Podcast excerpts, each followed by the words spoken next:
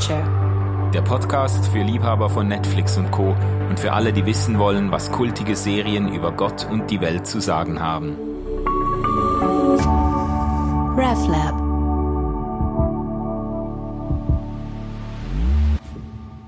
Ja, hallo, liebe Freundinnen und Freunde der Popkultur. Ich heiße Manuel Schmid und heiße euch herzlich willkommen auf meinem Podcast Popcorn Culture. Ich spreche jeden Monat mit interessanten Leuten über ihre Lieblingsserie auf Netflix und Co. Wir fragen uns gemeinsam, was diese äh, Geschichten zu tun haben mit dem ganz normalen Wahnsinn des Lebens. Und du kannst den Podcast abonnieren als Video auf YouTube oder auch auf äh, iTunes und Spotify im Audioformat. Du kannst auch an Anregungen, Kommentare schreiben, äh, Tipps oder ähm, äh, Wünsche, über welche Serien du gerne mal ein Gespräch äh, hören würdest.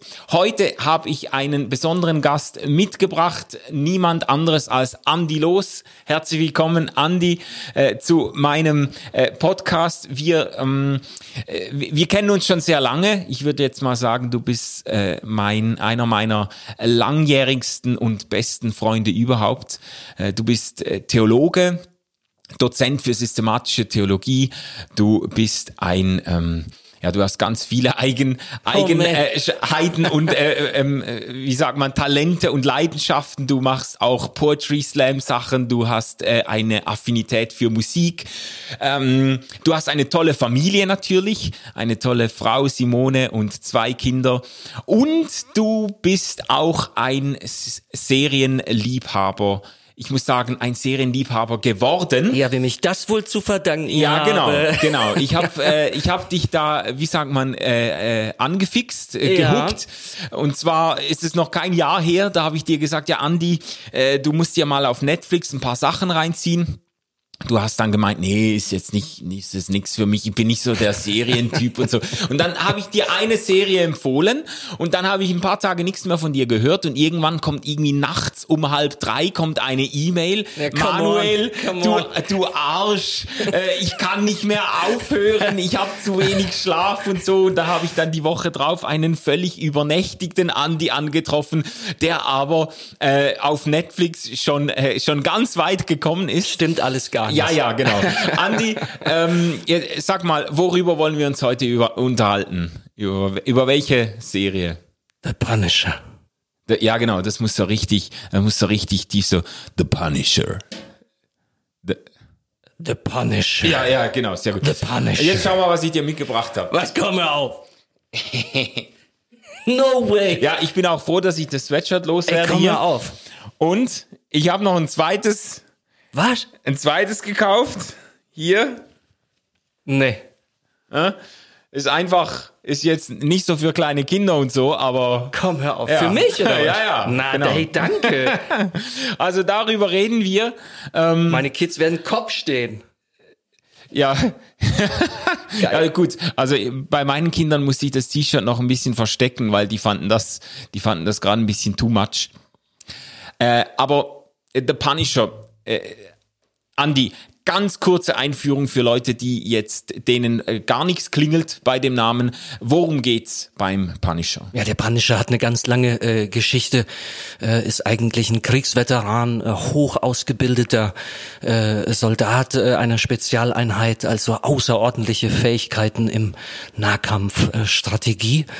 Und ähm, ja, die Geschichte beginnt eigentlich dort, wo ähm, seine komplette Familie, seine Frau und seine zwei Kinder bei einem Shooting im, im Central Park ums Leben gekommen sind. sind.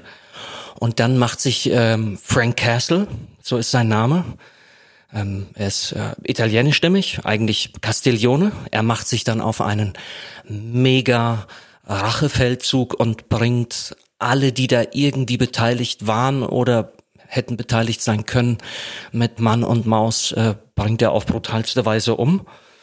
Und ähm, ja, das ist ähm, das ist heftig. Äh, aber wie soll ich sagen? Man denkt nicht, dass man in der Lage wäre, so, sowas Gewalttätiges anzugucken. Ähm, Castiglione, also Frank, Frank Castle, ähm, verwickelt sich dann immer mehr da rein. Und letzten Endes deckt er dann eine CIA-Verschwörung auf. Die geht bis ganz, ganz hoch in die allerhöchsten Kreise.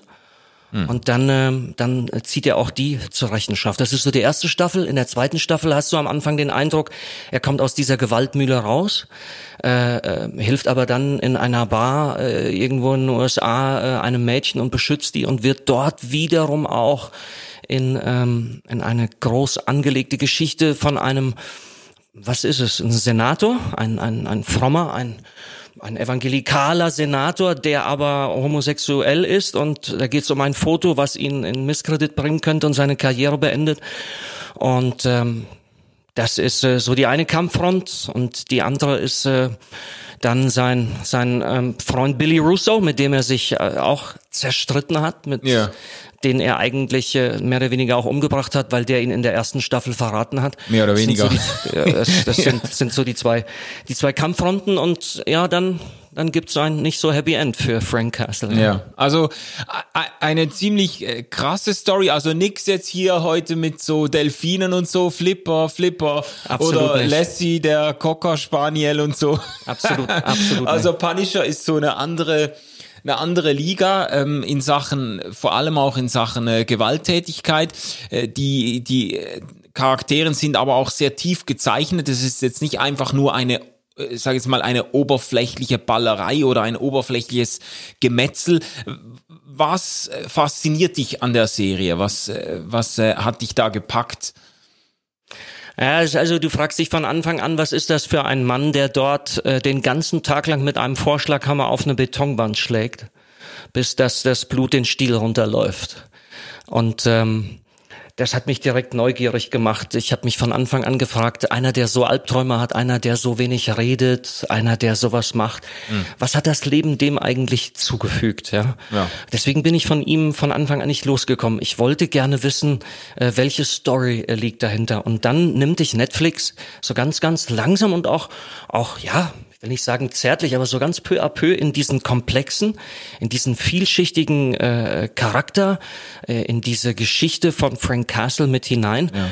und ähm, von Anfang an so eine gewisse Melancholie auch, so eine gewisse Traurigkeit, ja. weil du siehst schon, er kann sehr liebevoll gucken, er kann sehr gut zuhören ähm, und und ich glaube, was mich eigentlich fasziniert hat, das war so die tiefe Sehnsucht, dass ich dachte, wann kommt dieser, dieser weiche, wahre Kern von Frank Castle mal durch diesen Punisher Panzer nach oben? Mm, und mm. wann wann kommt dem sein Leben einfach noch mal auf ein einigermaßen akzeptables gelingendes Gleis? Ja ja.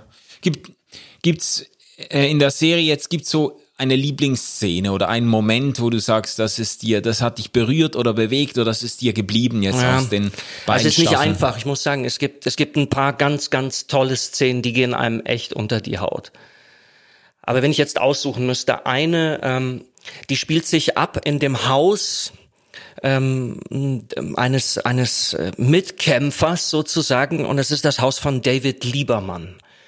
Äh, David Liebermann, der wurde äh, auch verwickelt in, in, in, in Gewalt und eigentlich ist er tot. Er gilt eigentlich für tot und seine Familie weiß auch nicht, dass er noch lebt. Ja. Und äh, die Frau von David Liebermann, die Sarah und ihre Tochter Leo und, und der, der Sohn äh, Zach, die wohnen in diesem Haus und, und äh, David Liebermann und ähm, und Frank Castle ähm, kriegen das auch alles mit über Kameras, was in diesem Haus läuft. Ja, Liebermann ist, ist Micro. Das ist, das eine, ist genau. Ja. Sein, äh, gut, dass du nachfragst. Äh, es ist Micro und äh, beide versuchen jetzt eben dieser CIA-Verschwörung, äh, wegen der auch äh, Liebermann eigentlich fast ums Leben gekommen wäre, versuchen die auf die Spur zu kommen und kommen dieser Verschwörung auch auf die Spur. Und dann passiert etwas sehr, sehr Interessantes. Mm, mm, der Punisher ähm, findet äh, kriegt Kontakt zu dieser Familie von David Liebermann, auch zu dieser Frau, da knistert's auch ein bisschen, authentisch. Und die berührendste Szene für mich ist, ähm, der Sohn von, von, äh, von Liebermann, der Zack, der wird ähm, seit dem, seit sein Vater ermordet ist, wird er immer gewalttätiger und immer, der ist immer krasser drauf. Und dann findet äh, seine Mutter ein riesen Messer, ein, ich glaube, es ist so ein Spezialmesser von den von den Seals oder was weiß ich, so eine Spezialeinheit. Und dann äh, bittet sie Frank Castle zur Hilfe und dann sagt er, ich red mal mit dem. Und dann, Der, der ist noch jung, gell? Der ist genau, irgendwie zehn ganz, oder ganz so. Kleine, oder? keine Ahnung, ja, Noch so nicht um, mal. um, ja. um die zehn Jahre alt. Und dann ähm, nimmt Castle ihn und dann sitzen sie auf der Couch und dann ist sehr interessante Unterhaltung. Ähm, Frank Castle sagt dann, hey, ähm, I approve of your choice of weapon. Also du hast dir wirklich eine super Waffe ausgesucht. Und dann erklärt er, warum dieses Messer viel geeigneter ist für Nahkampf. Ja. Ja, wenn du eine Pistole hast oder ein Gewehr oder so, dann ist für Nahkampf gar nichts. Und dann erklärt er dem kleinen Jungen, erklärt er exakt genau, wie du mit dem Messer eindringen kannst und wie du dann alle lebensnotwendigen Organe sozusagen äh, beschädigen kannst. Und das ist eine absolut deadly weapon, ja. Ja. Und dann äh, nimmt er in einer Sekunde nimmt er Zack am Knick, zieht ihn pfeilschnell zu sich und hält ihm das Messer an die Kehle und dann bricht in diesem Jungen alles raus. Er weint und er sagt, do it, do it, also bring mich um, bring Ja. mich um.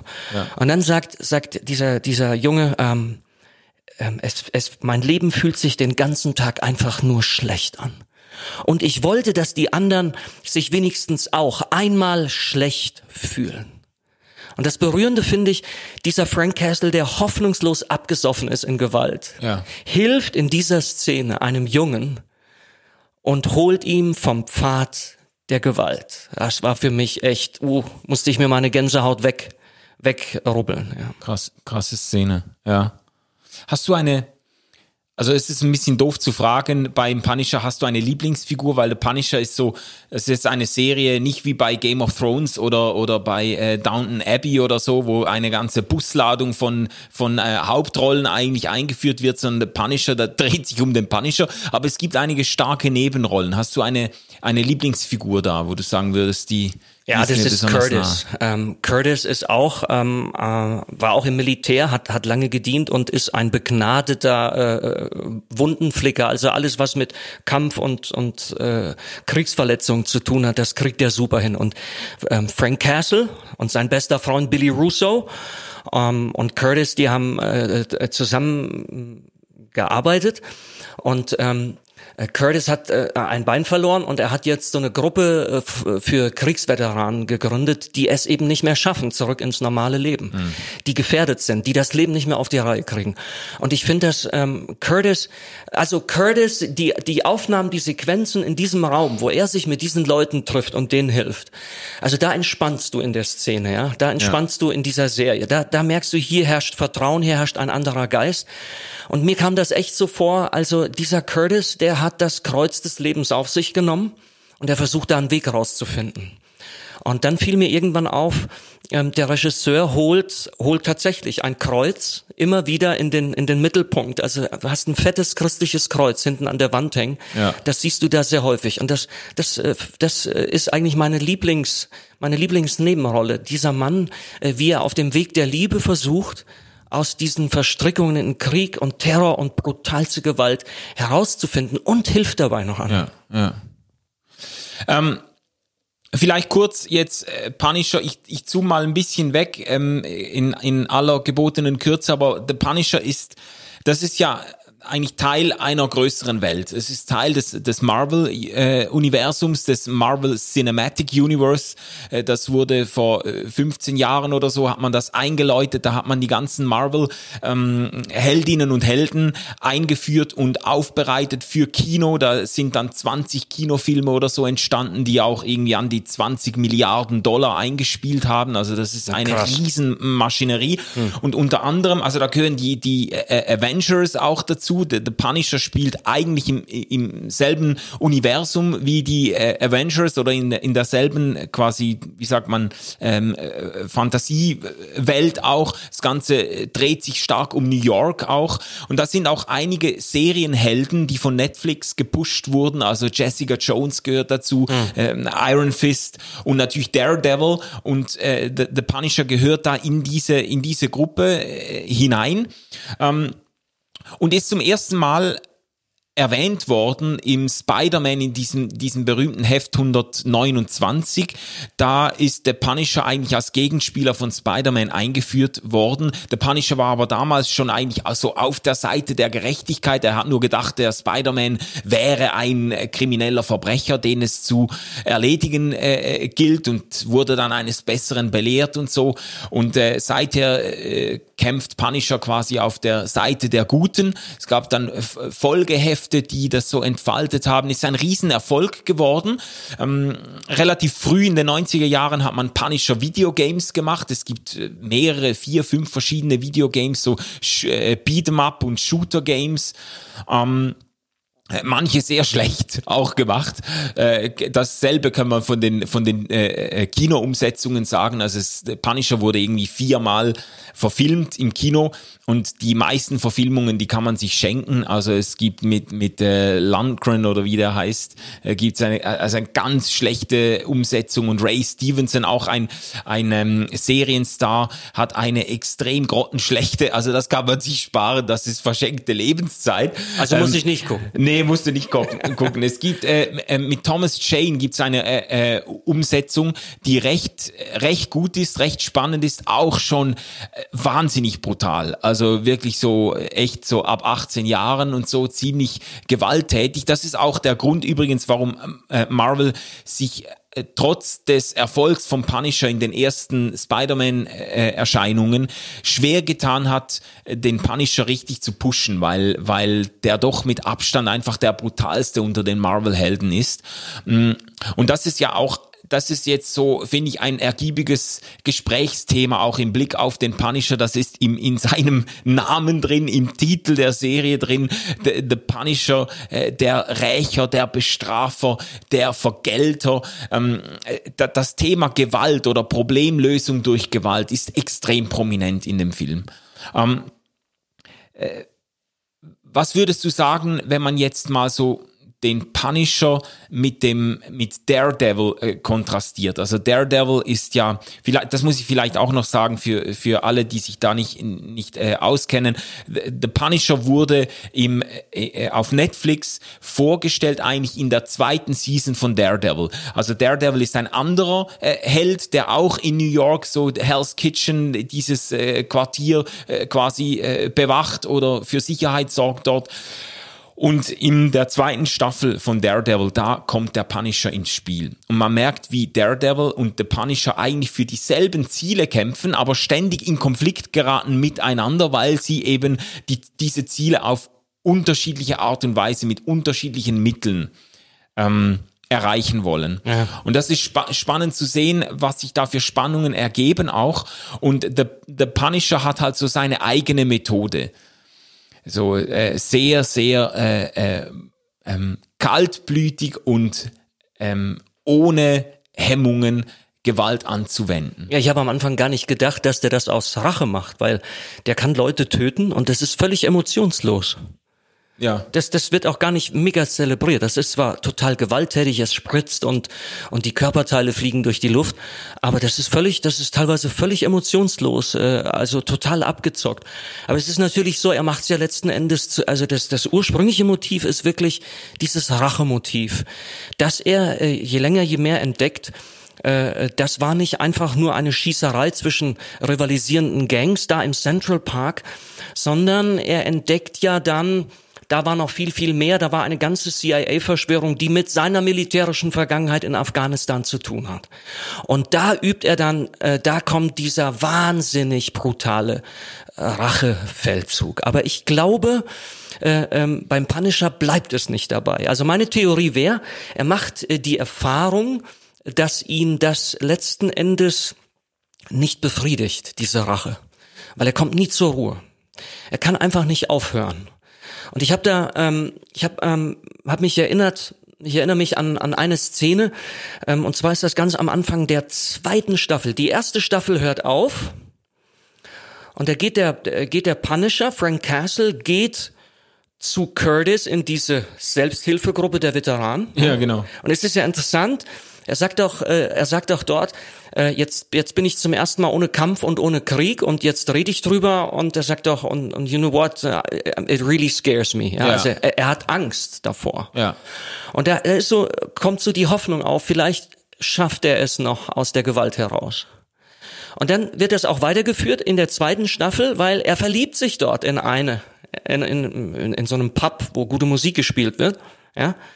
Ähm, und dann wird er aber wieder verwickelt in Gewalt und er versucht, äh, äh, ähm, er rettet dort ein Mädchen, die, die Amy Bendix rettet er. Und dann kommt eine interessante Szene zwischen Amy Bendix und Frank Castle. Und Frank Castle versucht seine Gewalt gegenüber Amy Bendix zu rechtfertigen und sagt, ich bin doch nur reingesprungen, um dich zu retten. Ich habe mir für dich den Arsch aufgerissen, auf Ja. Deutsch gesagt. Und sie sagt, hey, du weißt, ich war auch in der Bar. Und für mich sah das so aus, als hättest du keine Sekunde gezögert.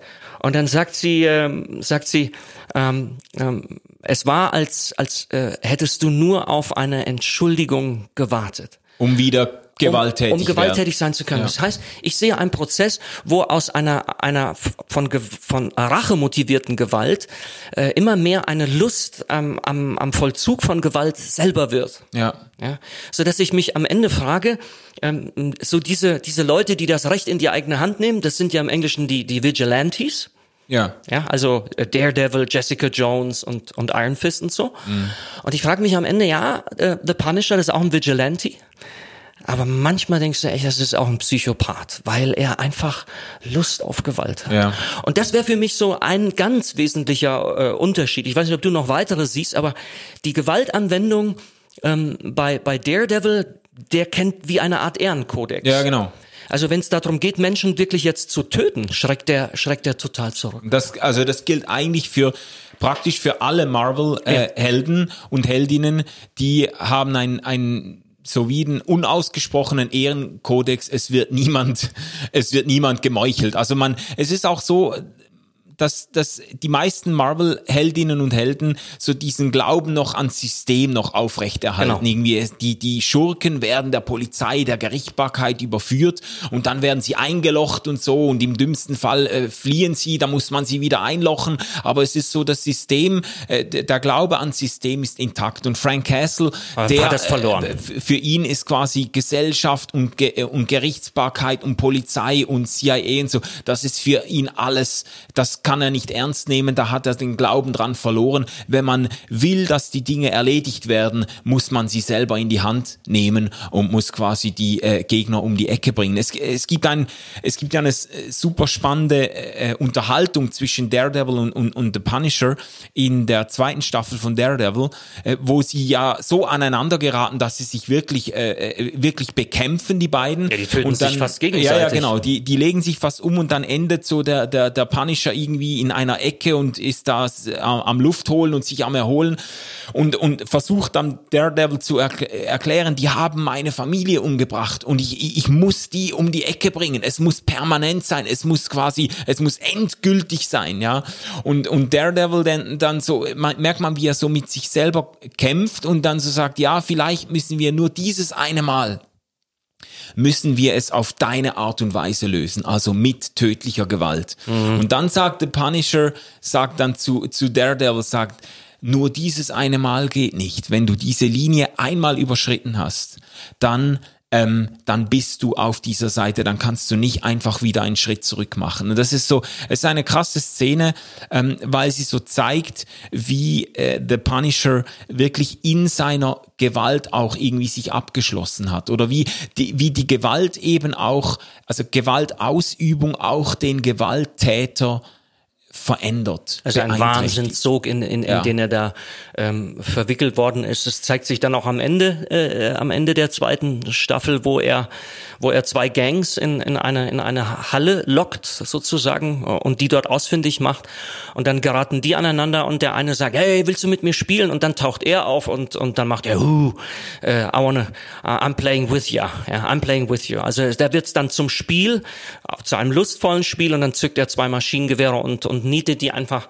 äh, ähm, ja. alle um. Das, äh, der, einer der Unterschiede zwischen Daredevil und Punisher ist halt auch, zum Beispiel auch, äh, also ähm, der Daredevil hat nicht nur die staatliche Obrigkeit noch unter sich. Das Witzige ist, der beichtet ständig. Der hat einen Beichtvater, einen katholischen Priester. ja. ja. Ja. Und irgendwie fühlt er sich auch noch so vor einer Art äh, göttlichen Instanz noch so verantwortlich. Ja. Also er hat ein schlechtes Gewissen. Ja. Und dieses schlechte Gewissen, das ist zum Beispiel etwas, da wundere ich, also entweder zeigt er es nicht, er verbirgt oder ich würde sogar so weit gehen, der Punisher hat kein schlechtes Gewissen ja. mehr. Ja. Das, das, ist dem Latte, ja. Aber jetzt, jetzt wird es eben spannend, oder? Das ist also, ähm, man könnte ja so, man könnte sagen, Daredevil ist so ein bisschen der Bonhoeffer unter den Marvel-Helden, ja. Ja, ja, ja weil, oh, das ist weil, ja, weil, ja. weil, weil Daredevil an dieser einen Stelle, wo er zugesteht, ja, vielleicht müssen wir es jetzt einmal auf deine Weise, auf Punisher Weise, auf mörderische Weise erledigen, bevor er das sagt, bekreuzigt er sich in dieser Szene. Mhm. Und man merkt, dass er sich bewusst ist, wenn ich das tue, dann werde ich mich dabei versündigen. Ja, und das hat mich wirklich so ein bisschen erinnert, so die, diese, diese Bonhoeffer-Situation. Äh, es, es scheint keinen anderen Ausweg zu geben, als tödliche Gewalt anzuwenden. Aber wenn wir das tun, dann tun wir es im Bewusstsein, dass wir uns ohnehin versündigen quasi. Es ist, es ist eigentlich die, die Wahl zwischen zwei schlechten Optionen. Ja.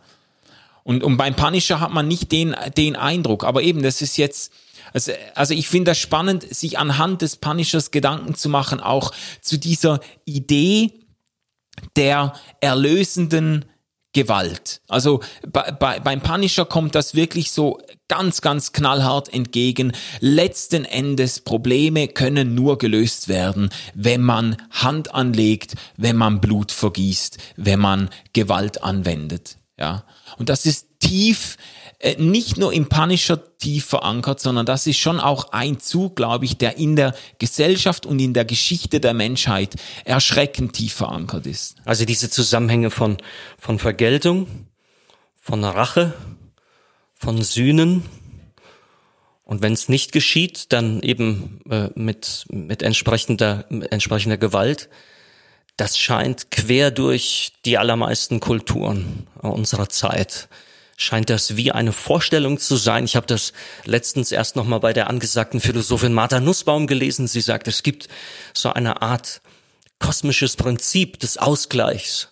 Und immer wenn etwas Schlimmes passiert, dann muss das dementsprechend ausgeglichen werden. Und das ultimative Ausgleichen ist natürlich, dass du, dass du einem, der dir etwas Übles angetan hat, äh, äh, dass du dem das etwas Ähnliches oder vielleicht sogar etwas Schwerwiegenderes zufügst. Und eigenartigerweise ist dabei bei vielen Menschen, bei uns Menschen, die Hoffnung mit verbunden, dass dadurch etwas wieder zurechtgebracht wird, ja. dass dadurch etwas, was, was, das Chaos, was, was durch, durch die, durch eine fragwürdige, äh, äh, vielleicht sogar ganz üble Tat angerichtet worden ist. Dieses Chaos wird wieder geordnet, die Dinge werden wieder äh, zurecht und ins rechte Licht äh, gerückt äh, durch Gewalt.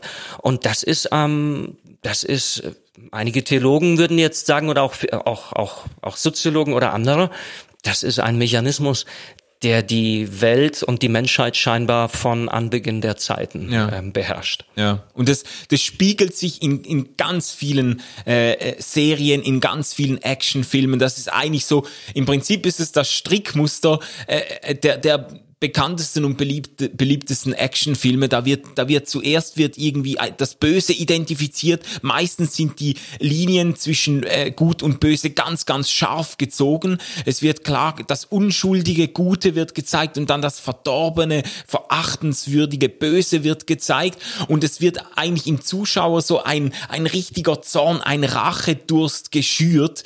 Äh, man, man, man, man sieht sich das an und man freut sich darauf, dass die kriegen, was was sie verdient haben. Und dann rückt dann so der Held ins Zentrum, der jetzt aufräumt. Und dann ist auch so der Zuschauer irgendwie an einem Punkt, wo er sagt, jede Gewalt ist gerechtfertigt, um diese Schweine niederzukriegen. Ja, das ist so, also Rambo ist so die, die, das, ich finde das immer noch, das ist, das ist dann schon so, so zugespitzt, dass ich es fast nur noch lustig finde. Aber das ist, also Rambo 4, jetzt nicht der letzte Teil, der noch gekommen ist, wo sie ihn noch mal aus dem Altenheim geholt haben, ähm, sondern vor zehn Jahren war das, da war er auch schon alt, der Stallone, und dann hat er noch ein, ein, ein Rambo gemacht, wo er, Rambo hat sich da irgendwie in, in, in, in Thailand im Wald verschanzt, ist am Schlangenfangen und so, und da kommt, kommt eine Gruppe Missionare und fragt ihn, ob er sie flussaufwärts nach Burma fahren würde, um dort den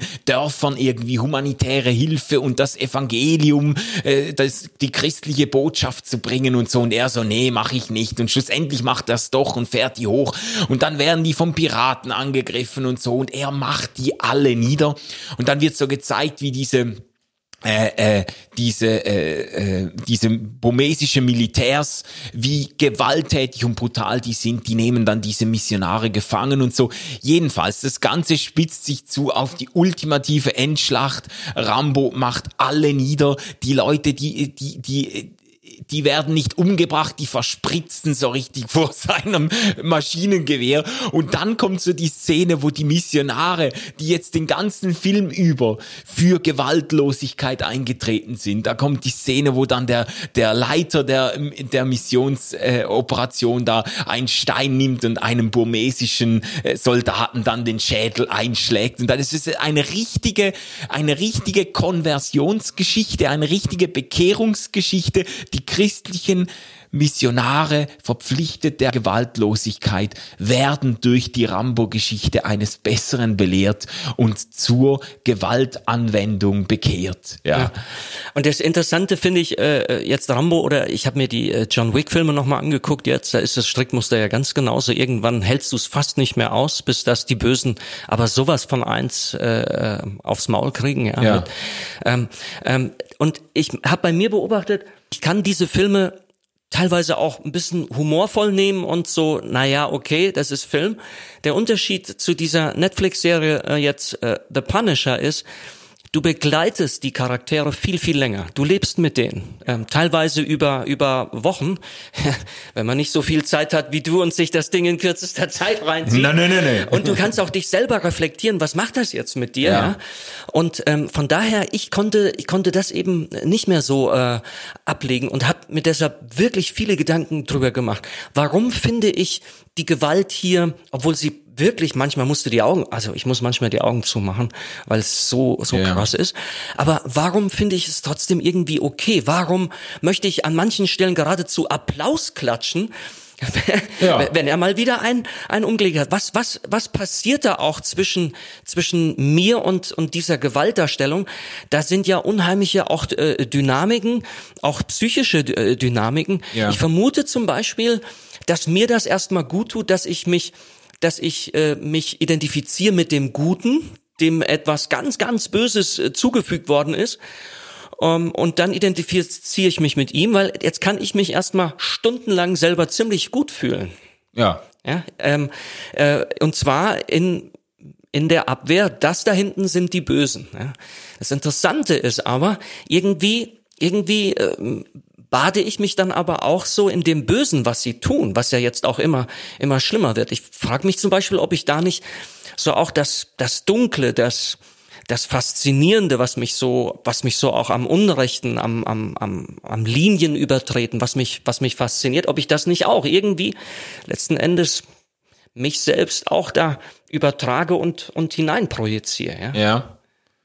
Also was ich jetzt interessant finde, natürlich so als, ähm, als Theologe, ist die Parallele zum Beispiel zu den Rachepsalmen. Ja, also wenn, wenn du jetzt sprichst von diesen Gewaltfantasien und so, wo man dann das Gefühl hat, jetzt ist mir Unrecht getan worden oder auch projiziert jetzt in einem Film, jetzt ist den Unschuldigen Unrecht getan worden und jetzt müssen die gerecht werden und so. Es gibt ja Psalmen, die das eigentlich eins zu eins durchspielen, ja. Psalmen, die zum Ausdruck bringen, mir ist Unrecht getan worden und die dann eben mit diesem, mit Gottesbezug sogar noch Gott quasi gebeten wird, jetzt Rache zu nehmen an den Feinden so dass man durch ihr Blut warten kann und es sind also die die unglaublichsten oder die die blutrünstigsten Beschreibungen. Äh, ähm, man Gott wird gebeten, dass er die Kinder der Feinde am Felsen zerschmettert und weiß nicht was. Also, also da ist ja Punisher schon fast Kindergeburtstag dagegen. Ähm, äh, da, das sind auch diese Motive von, von, von Rache, von Rachegelust, von Gewaltanwendung auf Gott projiziert. Und das, ich, ich finde das ein interessantes Motiv, das bei, beim Punisher in der zweiten Season eigentlich auch zur Sprache kommt mit diesen, ich sage jetzt mal, evangelikalen oder es sind so äh, eine fundamentalistische Glaubensgemeinschaft, denen eben jedes Mittelrecht ist, um im Namen Gottes ihren, äh, es ist da ein äh, äh, Senatsanwärter oder so, um den zu portieren, aber es wird auch klar, quasi Gewaltanwendung hat in ihrem Glaubenssystem eine absolut legitime Funktion, eben wenn es Gewalt ist, die entweder von Gott ausgeht oder im Namen Gottes äh, verübt wird. Ja. ja, das ist halt das, dieses, äh, auch das Perverse. Also der Zweck heiligt die Mittel. Und wenn die Unterscheidung zwischen Gut und Böse da insgesamt klar ist und man sich einseitig auf der Seite des äh, Guten äh, sehen kann, ja. dann kann man sich äh, extrem viele herausnehmen. Und es ist natürlich schon ein Unterschied, ob ich das jetzt mal äh, ein, einfach projiziere und ob ich mir jetzt ein Gottesbild zum Beispiel zusammenstricke, wie wir das, also die Psalmen sind ja nun das ist ja nun nicht irgendetwas. Also, also für alle die, die jetzt vielleicht sich mit der Bibel oder so überhaupt nicht auskennen, aber die Psalmen, das ist das Gebetsbuch des Volkes Gottes. Ja. Und zwar nicht nur des, des, des ersten Volkes Gottes, sondern des Volkes Gottes bis heute. Wir haben die Psalmen, die werden gebetet, äh, gebetet, die werden gesungen, äh, da gibt es Musik zu ohne Ende.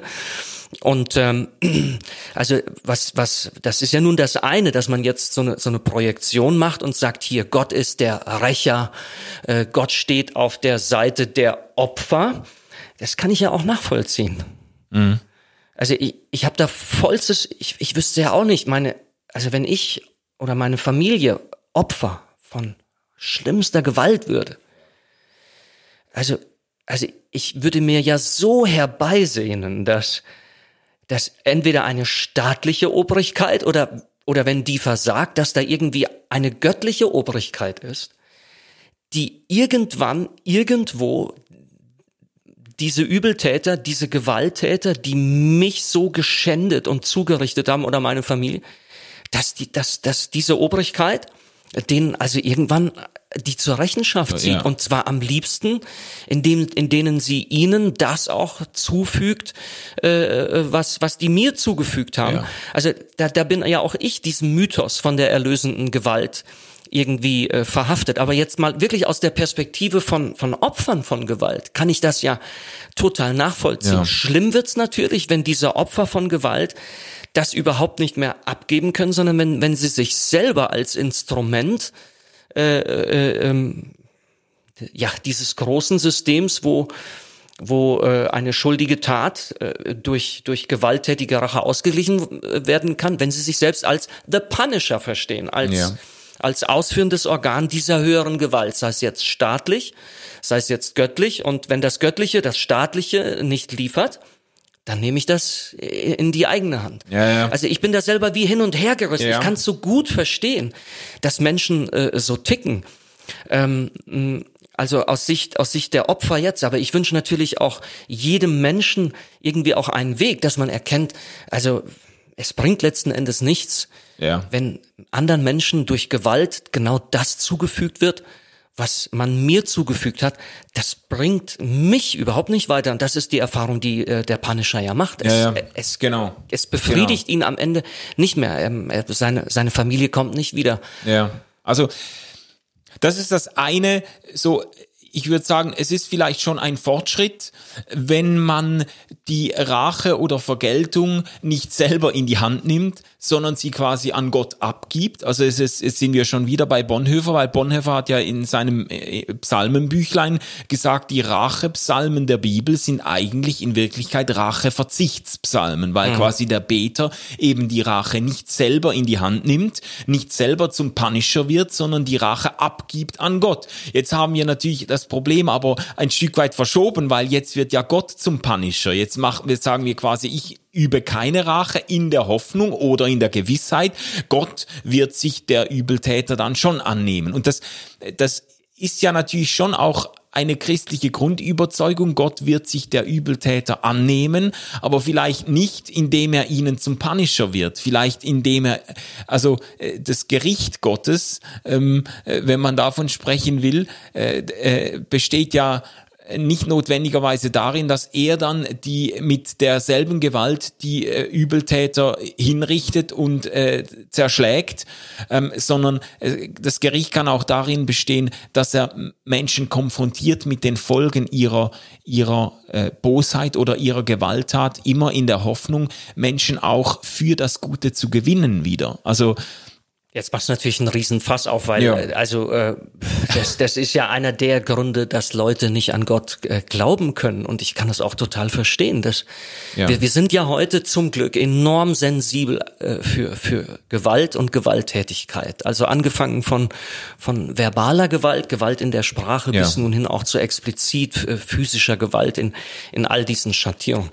Das ist ja auch das Interessante. Äh, noch nie war eine Gesellschaft so hochsensibel für Gewalt ja. Und gleichzeitig haben wir aber solche Netflix-Serien wie The Punisher, die die großen Erfolg feiern. Also das würde mich auch mal interessieren, was ja. die Experten dazu sagen. Ähm, und vielleicht noch mal ganz, ganz kurz zurück. Ich finde das interessant. Ich halte das zum Beispiel für möglich, dass, dass äh, auch so eine Serie wie äh, Punisher Menschen hilft, auf Gewalt zu verzichten. Ja? Also ganz, ganz ähnlich wie ich jetzt so, sag's mal mal, in, in meinem Gespräch mit, mit dem Göttlichen äh, mit Gott äh, habe ich so eine kleine Gewaltorgie, aber dann sage ich, naja, die Rache ist dein. Die Rache ist dein. Du musst den rächen und ich verzichte auf Gewalt. Ich glaube, manchmal kann das durchaus sein, also für, für, für Shooter-Games, für Computerspiele und auch für Filme ist das teilweise nachgewiesen. Das hat auch so eine entlastende Funktion. Da kann man das mal austoben, auch die eigenen Rachegelüste. Aber, aber dann, dann ist auch gut. Ja. ja. Das, das Interessante finde ich halt jetzt, äh, da, da würde ich dir auch, auch äh, recht geben. Es gibt einen, einen äh, menschlichen Punisher, und das ist äh, Frank Castle. Und in den Augen vieler gläubiger Menschen gibt es einen Divine Punisher und das ist dann Gott. Und äh, ja, das also da, das könnten wir durchaus mal weiter verfolgen, weil das halte ich letzten Endes und das muss ich natürlich auch zugeben. Jetzt mein eigenes heiliges Buch ist voll von Gewalt. Mein eigenes heiliges Buch erzählt von jo. einem Gott, der brutalste Gewalt äh, einfach einfach auch vollzieht als Rache und als Strafe an, an, an Menschen. Jo, ist ja auch die, also ist die berühmteste Kritik von Richard Dawkins in seinem äh, antitheistischen, atheistischen Statement, dieses Buch The God Delusion, die, der Gotteswahn, das be bekannteste Zitat, da prangert er ja genau das an und sagt, der Gott der Bibel oder er sagt da der Gott des Alten Testaments, aber ist ein, ein blutrünstiger, rache, durstiger, vergeltungssüchtiger Gott, äh, dem es sich beim besten, an den es sich beim besten Willen nicht zu glauben lohnt. Ja, das mhm. ist ja seine Kritik an der Stelle. Ja. ja. Also da haben wir quasi den, den Divine Punisher. Äh, ja, äh, hoch problematisiert, ja. Also die große Spannung, die ich die ich eben an dem Punkt habe, ist einerseits, wer, äh, äh, ich als, ich kann das ja sagen, ich als gläubiger Theologe, der das versucht auch wirklich äh, mal kritisch anzugucken, muss da einfach mal zugeben, wir haben hier mit, mit diesem, mit diesem gewalttätigen und rachedurstigen Gott, der im Alten, im Ersten Testament von sich sagt, ich mache mein, meine Pfeile trunken mit dem Blut meiner Feinde und mein Schwert schneide durch das Fleisch und so weiter. Also, mm. das ist schon jo. ziemlich Punisher-like. Da habe ich ein echtes Problem, weil letzten Endes dort, wo, wo der christliche Glaube äh, sagt, hier überwindet Gott das Böse, funktioniert völlig anders. Ja. Hier ähm, verzichtet äh, äh, Gott auf, auf jegliche Form von Gewalt. Er lässt sich Gewalt antun. Ähm, Jesus Christus. Ja. Er schlägt nicht zurück. Es ist die große Versuchung, dass man ihn versuchen will äh, zu, zu Gewaltakten, weil er ja so ungerecht behandelt wird. Aber er, er tut das nicht. Und äh, Jetzt, äh, der christliche Glaube erblickt darin ja das Geheimnis, dass er sagt, hier wird diese Spirale des Bösen, ja. die wird hier unterbrochen. Das Böse frisst sich sozusagen selber auf, ja. Es findet keine neue Nahrung mehr. Äh, Auge um Auge, Zahn um Zahn. Das läuft sich tot. Das läuft sich ja. tot, ja, weil, ja. weil eben einer hier nicht zurückschlägt und, ja. und ähm, das finde ich wäre jetzt sozusagen ein, ein, ein, ein, ein Beispiel, ja, das ist, klingt jetzt ideal. Vielleicht müssen wir das noch ein bisschen konkretisieren. aber wo durch Gewaltverzicht, und zwar aktiv, das hat Jesus alles gekostet, Ja. durch Gewaltverzicht wird genau diese Macht der Gewalt durchbrochen. Ja. Das, das fasziniert mich. Und da würde ich sagen, äh, das, das ist der Gott, an, an den ich gerade in einer Zeit, die so voll von Gewalt ist, Ja. äh, auch glauben kann. Ja. Es gibt ein, ein verrücktes Buch, das äh, ich vor kurzem gelesen habe, von, ähm, äh, wie heißt er, Ron Cider? Sider, ja. Nonviolent Action. Und das ist, äh, also es ist ein verrückte, verrücktes Buch, da sammelt der Autor, sammelt Geschichten wirklich aus dem realen Leben, aus dem 20. Jahrhundert, Geschichten von, von ähm, aus politischen Zusammenhängen, aus Kriegszusammenhängen, von Diktatoren und so weiter. Geschichten, in denen wirklicher, echter sozialer und gesellschaftlicher Wandel, politische Verhältnisse umgestürzt wurden durch Nonviolent Action. Und ich liebe das an dem Titel, dass er, dass er äh, oft verbindet man mit Gewaltlosigkeit ja einfach Passivität, quasi ja du lässt einfach alles mit dir machen. Und er macht deutlich hier Nonviolent Action, Gewaltlosigkeit ist eine ausgesprochen äh, aktive Geschichte. Da muss man sich Gedanken machen drüber. Da muss man bereit sein, einen Preis zu bezahlen. Und er, er beschreibt da, also es sind unglaublich faszinierende Geschichten aus äh, eine Geschichte Manila, ähm, Philippinen, dieser dieser Diktator äh, äh, Marcos hieß der, glaube ich, der 20 Jahre lang das Land ausgenommen, die Bevölkerung geschunden und selber in Saus und Braus gelebt. Ähm, und da kommt es zu einem zu einem äh, zu einem Showdown. Ähm, das äh, ist relativ komplex jetzt so politisch. Da gab es einen Gegenkandidaten, der wurde dann umgebracht. Dann hat seine Frau als Präs als Kandidatin als äh, quasi Nachfolge von Markus kandidiert und so. Jedenfalls hat sich um katholische Priester herum hat sich eine richtige Bewegung gebildet von Menschen, die diesen gewaltlosen Weg des Wandels beschreiten wollen. Und zum Schluss kam es in Manila zu einem Showdown, wo wirklich Markus das Militär zusammengezogen hat. Da sind äh, Hubschrauber gekreist und Panzer losgefahren. Und dann sind scharenweise äh, Zivilpersonen, Frauen, Kinder, schwangere Frauen, alte äh, äh, Nonnen im Rollstuhl vorausgefahren und haben quasi sind diesen Panzern entgegengefahren. Und das ist wirklich zu einem Showdown gekommen, dass die die Panzer hätten um ein Haar die ganze Menge platt gewalzt und dann sind die Leute aus den Panzern gekommen, die Soldaten haben die alten Frauen umarmt und gesagt, du, das du könntest ja meine Mutter sein, wie kann ich, wie sollte ich die überfahren können? Und es hat zu einem Umsturz geführt, zu einem gewaltlosen Umsturz, in dem aber die, die Beteiligten wahnsinnigen Mut gezeigt haben und bewiesen haben, dass, äh, dass äh, ge gewaltloser, gewaltlose Aktion äh, effektiver sein kann sogar als, ähm, als diese ganze Punisher-like äh, Aufräumaktionen, ja. Das ist ja, es, es sind eben keine passiven Opfer, Ja. sondern es sind, Ja. sie sind aktiv. Sind Menschen, die sind äußerst kreativ, sind äußerst schlau. Sie sind ständig auf der Suche nach Wegen, wie man, wie man äh, wirklich äh, auch brutalster und auch lebensbedrohlicher Gewalt unmittelbar entgegentreten kann. Ja. Ich finde, ich finde diesen gewaltlosen Umsturz, ähm, der zur Wiedervereinigung in Deutschland geführt hat, finde ich, finde ich genauso faszinierend. Da Ja. gäbe es jetzt noch ähm, noch ganz, ganz äh, ähm, ähm, viele Beispiele. Ich persönlich finde das ja äh, auch für mich sehr passend, äh, dass wir, dass wir uns hier jetzt so drüber unterhalten, weil ich habe in den letzten Monaten auch so einen Prozess durchgemacht. Natürlich nicht auf dieser hohen Skala. Aber ich habe mich, habe mich sehr viel mit dem, mit auch mit der Frage nach Gewalttätigkeit, Gewalttätigkeit Gottes, meine eigene, ähm, zu, auseinandergesetzt. Und ich habe, also ich kann so mal ein bisschen wirklich behaupten, ich habe was gelernt. Zum Beispiel als Fahrradfahrer, ja. Als Fahrradfahrer wird dir massiv Gewalt angetan. Und zwar lebensgefährliche Gewalt.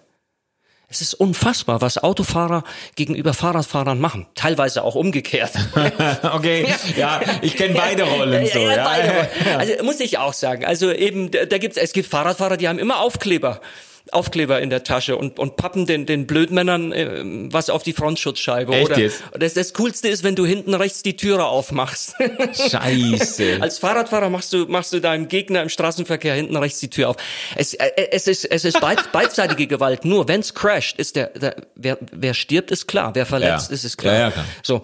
Und ich habe das ein paar Mal erlebt und das war für mich auch wichtig, äh, absolut aggressiv die Leute anzuschreien und das hat mir ein oder zweimal auch wirklich, also meine Gesundheit gerettet. Ich habe auch schon äh, Leute, die sich total ben- daneben benommen haben, gestellt und und äh, und zur Rede und es war also einmal wäre es fast eskaliert. Ja. So jetzt mache ich urplötzlich mache ich eine andere Erfahrung. Neulich hat mir einer brutal die Vorfahrt genommen und kam mit über 80 Stundenkilometern so 30 Zentimeter an mir vorbei. Und dann sah ich den im nächsten Dorf wieder. Da bin ich hin und dann habe ich gesagt, ja, ich wollte wollt nur mal so, das war sehr knapp, sie haben mir einen riesen Schreck eingejagt. Dann sagt er, ja, meine Frau hat mich auch schon geschimpft, sag ich zu ihm. Ja, ich will sie aber nicht schimpfen.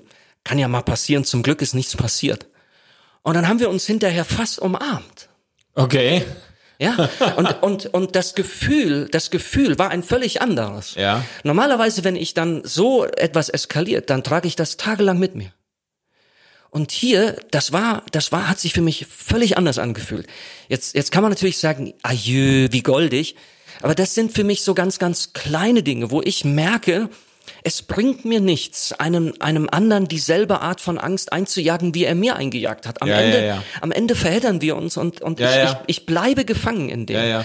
Es kann so nicht Also weitergehen. es, das, ich kann das aber gut nachvollziehen. Das ist sehr, ist sehr gut, wie du das jetzt geschildert hast, weil ich kenne ja die Begegnungen auch und ich kann da eine unglaubliche Aggressivität. Mhm. abrufen. Also meine Frau es, äh, spiegelt mir das dann auch. Also es braucht bei mir nicht viel im Auto auch, bis ich die Hupe brauche oder bis ich äh, bis ich Wörter sage, die erst ab 18 freigegeben sind und so. Das äh, geht bei mir super schnell und ich bin auch wirklich immer mal wieder äh, äh, äh, in Situationen geraten, wo ich denke, ja, jetzt fehlt noch so viel und dann hau ich dem eins in die Fresse, ja. Aber das ist, geht mir genau gleich, dann geht mir das nämlich tagelang nach. Und wenn es nur ist, weil ich mir die perfekte, ähm, die, perfekte Erwiderung ausdenke, die ich hätte sagen können und was und so weiter. Und ich habe aber in einzelnen Situationen solche Geschichten, spannungsvollen Geschichten auch friedfertig aufgelöst und, und mit, die alle Ruhe zusammengekratzt, die ich noch hab und dann anständig gesagt, sie, äh, das hätte jetzt wirklich schief gehen können und ähm,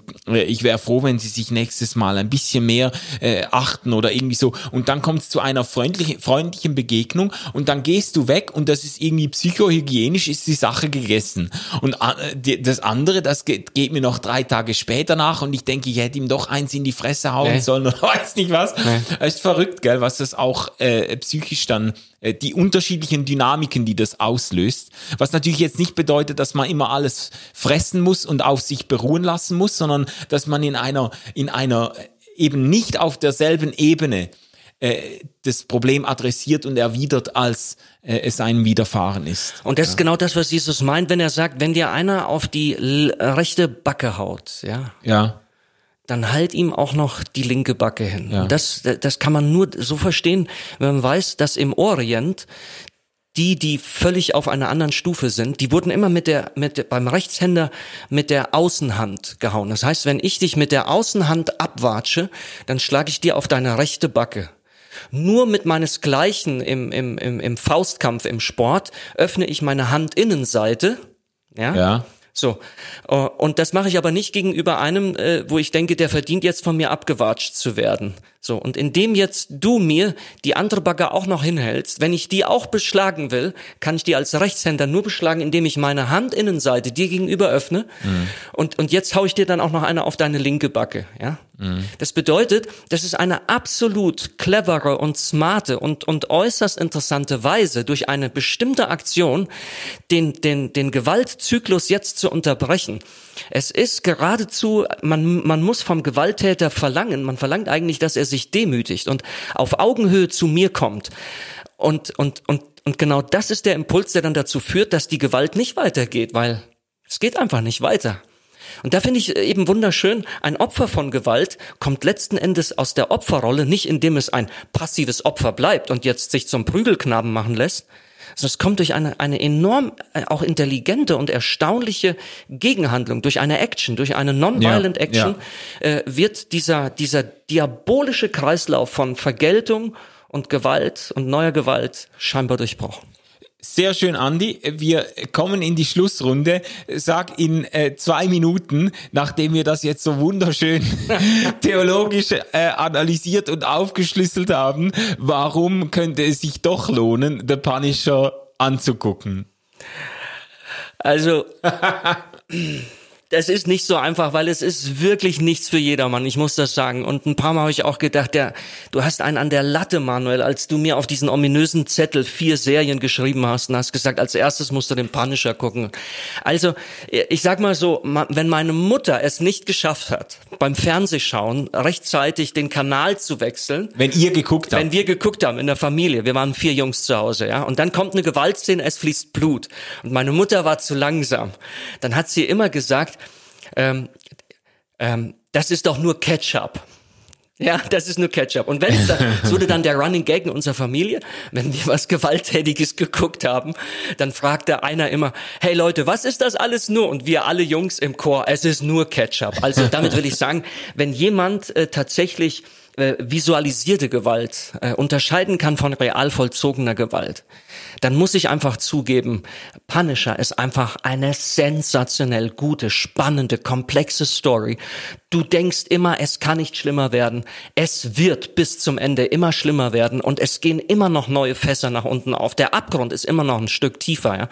Also das macht ja. Punisher wahnsinnig interessant. Und, und für alle die, die sich moralisch so erhaben fühlen und denken, sie könnten bestimmte Gewalttaten eindeutig verurteilen als schlecht und böse und geht ja gar nicht, den würde ich empfehlen, ähm, mach mal einen Selbsttest und guck dir mal Punisher an und du wirst feststellen, ähm, das, das zerfließt dir.